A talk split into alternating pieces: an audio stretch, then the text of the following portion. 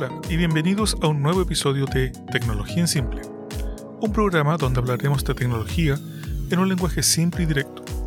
Soy Gabriel Criado, su anfitrión, y ahora comenzamos.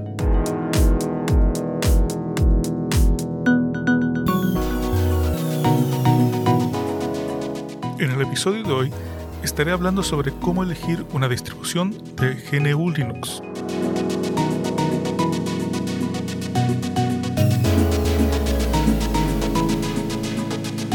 Si te digo que existen más de 600 distribuciones de GNU Linux, de las cuales más de 500 están en desarrollo activo, ya podrás pensar que este capítulo va a tomar mucho tiempo, y al igual que ustedes, yo ya estaría cambiando de podcast, porque no tiene sentido hablar de todas y cada una de ellas.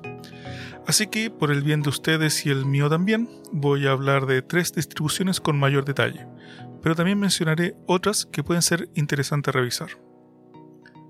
Vamos a partir primero por algunos conceptos que hay que tener claro, ya que son importantes tomarlos en cuenta si vamos a tomar la decisión de migrar de un sistema operativo como Windows a un sistema operativo como GNU Linux. Primer punto, Linux no es Windows. No es una emulación de Windows, no le interesa parecerse a Windows. Parte de la base que es un sistema operativo diferente. Si por tu trabajo o estudios debes usar un software que solo funciona en Windows, no te cambies. Si dedicas tu vida a ser un gamer, tampoco te cambies. No existe el Control Alt Delete. Si hay un problema, debes aprender a usar otros métodos para solucionarlos. No existe una mejor distribución de Linux para usuarios de Windows o Mac. Lo que existen son distribuciones que hacen que la transición sea más amigable. Si utilizas un notebook, vas a notar que la duración de la batería va a disminuir. Hay distribuciones que administran esto de mejor manera, pero por lo general baja la duración de la batería. Si el fabricante de impresoras, escáneres o periféricos no tiene versiones de sus controladores para Linux, no te va a funcionar. No es un problema de Linux, es un problema del fabricante que no ha desarrollado su software de sus periféricos para Linux tienes que estar dispuesto a aprender y con una actitud positiva. ¿Qué significa esto? Las comunidades de Linux son personas voluntarias que entregan parte de su tiempo a hacer que las distribuciones de GNU Linux sean mejores. Mucha de la información para resolver un problema está disponible, por lo que debes dedicar tiempo en buscarla. Tampoco vayas con una mala actitud, reclamando por todo. De nuevo, son voluntarios, no tienen tiempo para una mala actitud, por lo que es muy probable que te ignoren. La primera distribución de la que hablaremos es Ubuntu, la más famosa. Es mantenida por una empresa privada llamada Canonical y genera dos versiones al año, en abril y en octubre. Siendo una excelente alternativa, el punto débil va por el entorno de escritorio, que es muy distinto a lo que un usuario de Windows está acostumbrado. Este cambio produce un efecto adverso y no todos terminan acostumbrados. Una de las grandes ventajas es que la comunidad es muy activa y puedes encontrar soporte por cualquier problema que tengas. Ubuntu está basado en Debian, pero de Ubuntu nacen muchas distribuciones diferentes, algunas con un grado de especialización. Un ejemplo, Ubuntu Studio, diseñada para las personas que se dedican a la producción audiovisual se instala con todas las herramientas más comunes para trabajar con audio, fotografía y videos. Se está retomando Ubuntu Educacional, diseñada para ser usada por los estudiantes de los distintos niveles, con herramientas y software especiales para la educación. También existen distribuciones muy curiosas como las religiosas, que son Ubuntu musulmán, Ubuntu cristiano y Ubuntu satánico. No tienen mucho sentido ya que al cambio que va en los fondos de pantalla, los iconos y los colores, algo que puedes hacer por ti mismo sin necesidad de una distribución especial. La versión que sin duda recomiendo para una persona que nunca ha usado alguna versión de GNU Linux es Linux Mint Cinnamon. Está basado en Ubuntu, pero sus desarrolladores se han preocupado que el entorno del escritorio sea muy similar a Windows. Esto permite que la curva de aprendizaje sea menor, y los usuarios se sientan más cómodos usando esta distribución.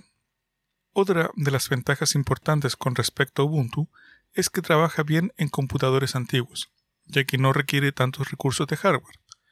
Linux Mint tiene otras versiones aún más livianas, pero sus entornos de escritorios no son tan amigables con el usuario. Si vas a experimentar por primera vez con una distribución de GNU Linux, te recomiendo que sea esta. También es recomendable la distribución Manjaro, que es la versión que yo actualmente utilizo, basada en la distribución Arch. Utiliza muy pocos recursos de hardware, por lo que se ejecuta muy rápido en computadores muy antiguos. Su escritorio es muy amigable y parecido a Windows, por lo que los usuarios rápidamente se acostumbran. Si eres una persona que necesita un sistema operativo para trabajar y que te responda rápido, es una muy buena alternativa.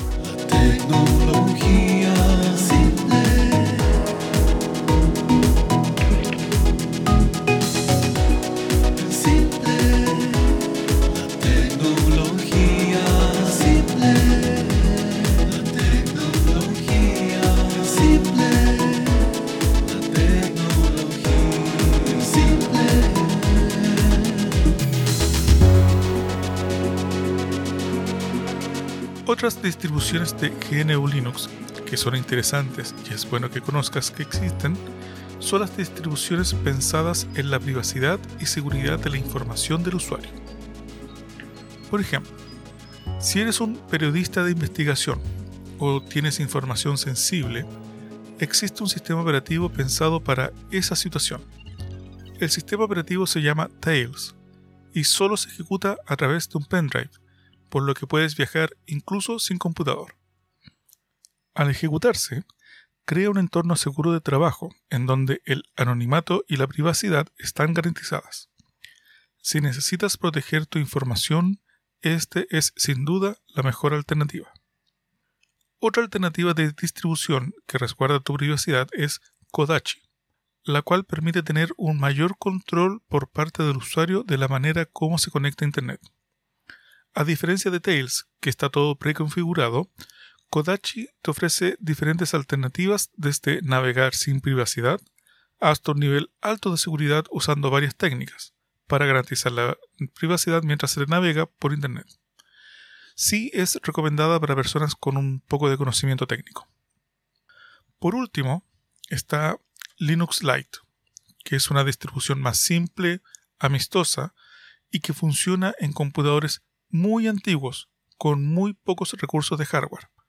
Computadores con 15 años de antigüedad pueden ejecutar esta distribución con una experiencia de usuario adecuada. En nuestro sitio web tecnologiaensimple.cl dejaremos un link a cada una de estas distribuciones para que las revisen. Realizar el cambio de sistema operativo no es una decisión difícil. Hay que tener ganas de hacerlo. Muchas veces se recomienda practicar con alguna versión simple, en un computador viejo o en desuso. De esa manera vas practicando y aprendiendo. Lo peor es no intentarlo. En general, es muy conveniente usar una distribución de GNU Linux.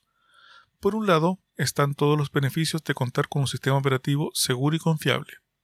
Nos permiten disminuir los costos ya que no se requieren pagar por una licencia. Existe mucha documentación y una gran comunidad de personas que se ayudan mutuamente cuando tenemos un problema. Por otro lado, se incluye una gran cantidad de software gratis que se puede utilizar pudiendo tener una excelente herramienta de trabajo. Usar la herramienta adecuada para nuestras actividades es importante, ya que nos permite trabajar, estudiar e incluso durante el tiempo de ocio realizarlo de manera segura y privada. Alargar la vida útil de los computadores es una necesidad en estos tiempos. La obsolescencia tecnológica programada es un flagelo para nuestra sociedad, generando basura tecnológica y haciendo que las personas gasten dinero de más, debido a que el software que utilizan ya no funciona en los equipos con un poco de antigüedad, pero son completamente funcionales. Te invitamos a dejar tus comentarios en nuestro sitio web tecnologiaensimple.cl donde también encontrarás algunos recursos de lo que hablamos en este programa. Este podcast también está disponible en nuestros canales de en odyssey.com y YouTube. las redes sociales en Mastodon, Tecnología en Simple, y en Twitter como Tech en Simple. En el próximo programa hablaremos sobre privacidad con un invitado. Los espero.